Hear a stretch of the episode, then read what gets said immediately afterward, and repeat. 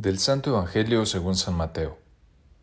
En aquel tiempo, Jesús llegó a su tierra y se puso a enseñar a la gente en la sinagoga de tal forma que todos estaban asombrados y se preguntaban, ¿de dónde ha sacado éste esa sabiduría y esos poderes milagrosos?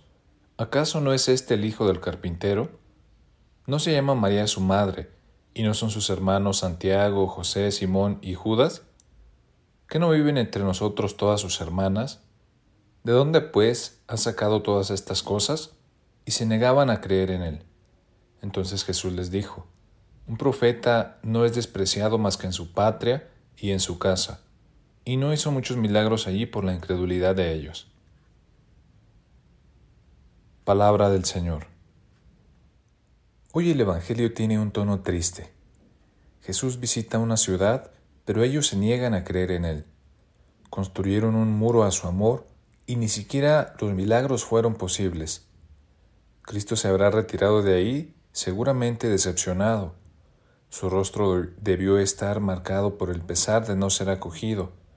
Él, que vino a salvar el mundo entero, que vino como luz para todo hombre, se haya limitado por la libertad humana. No le dolía a Cristo solo el hecho de ser rechazado. Él sabía que su mensaje no sería acogido por todos. No le dolía a Cristo solo la falta de fe, pues vino también para ayudarnos a creer. Si algo le dolía de verdad a Cristo en lo profundo de su corazón era esto. Aquellos que lo negaban eran los de su tierra, sus parientes, amigos, todas las personas que habían convivido de cerca con él durante treinta años. Ellos, su patria y su casa, no quisieron recibir a su propio profeta y Señor. Un profeta no es despreciado más que en su patria y en su casa. Solo lo pueden herir aquellos que tienen su corazón en las manos, aquellos que ya no son simples desconocidos o siervos. Los amigos cuando hieren, hieren hasta el fondo. Lo que más le duele es ser despreciado por la indiferencia o el pecado de sus amigos más cercanos, aquellos que deben amarlo más intensamente, tú y yo y todos los que nos consideramos sus amigos. Si el tono es triste, también llama a un consuelo.